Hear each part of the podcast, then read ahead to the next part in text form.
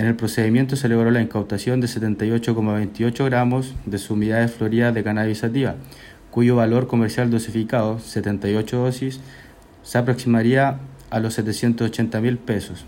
Además, se incautaron 80.500 pesos en dinero en efectivo y dos balanzas digitales grameras. En el marco del procedimiento se detuvo a otras dos personas, un hombre y una mujer, quienes quedaron en libertad previo procedimiento legal. Ninguno de los detenidos registró antecedentes policiales ni encargos judiciales pendientes.